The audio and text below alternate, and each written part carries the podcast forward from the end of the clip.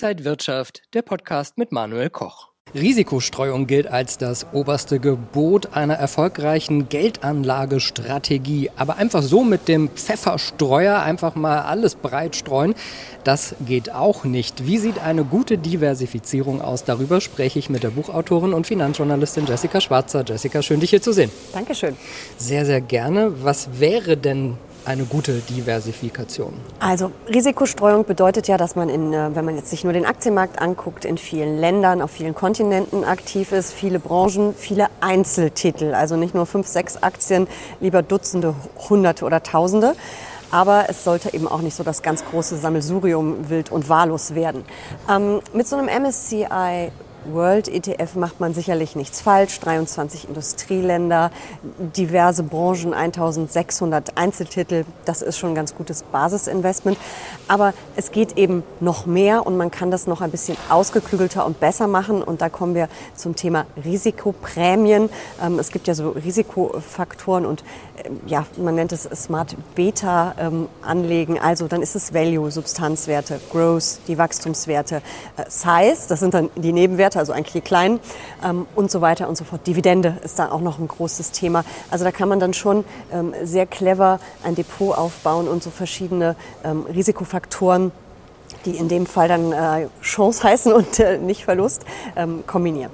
Wenn wir nochmal zum Begriff Risiko mhm. kommen, welche Risikofaktoren kann man denn minimieren oder mhm. vielleicht sogar eliminieren, wenn man an Diversifikation mhm. denkt? Also man kann auf jeden Fall das Einzelaktienrisiko oder auch bei Anleihen ist es ja dasselbe äh, minimieren, wenn man verschiedene Anlageklassen, was man ja auch tun sollte, kombiniert, also Aktien, Anleihen, vielleicht Gold, was ich ja nicht so mag, du schon, ähm, Immobilien, was auch immer noch dazu kombiniert, kann man natürlich da auch ein äh, Risiko ein Stück weit eliminieren, dass man eben nicht das ganze Geld am Aktienmarkt im Feuer hat.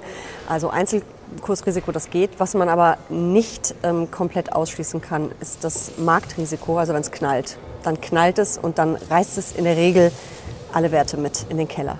Aber heißt Streuung dann auch schon eher in Fonds und ETFs als in Einzeltitel?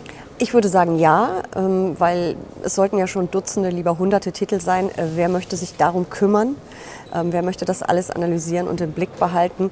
Ähm, man muss ja auch ein Rebalancing mal machen, einmal im Jahr, damit das nicht alles völlig äh, aus dem Ruder läuft. ich würde schon sagen, Fonds und ETFs sind da die gute Wahl.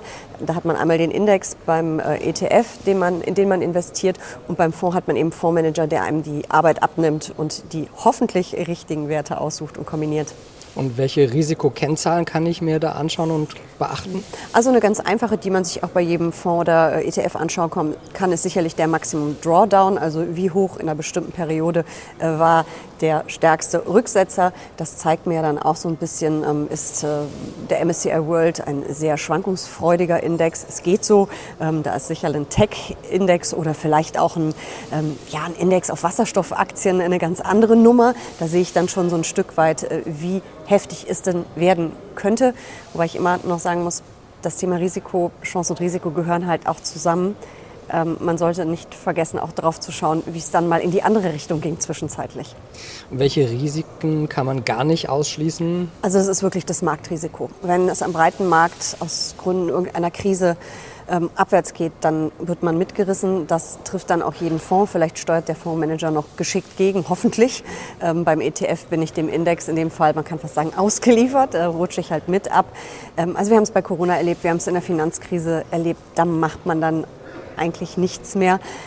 Aber man hat trotzdem natürlich so einen gewissen Schutz dadurch, dass man so viele Titel im Depot hat, ähm, wenn in so einer Krise einzelne Unternehmen pleite gehen, dass das nicht so schlimm durchschlägt. Sollte denn jetzt jeder Anleger auch diversifizieren? Also es gibt sicherlich den einen oder anderen, der das nicht muss. Das ist dann der, der immer alles richtig macht. Ich würde ihn gerne kennenlernen. Ja, also ich glaube, äh, gute Tipps heute mit dabei gewesen. Es ist eben mit das A und O, dass mhm. man sich breit aufstellt und streut.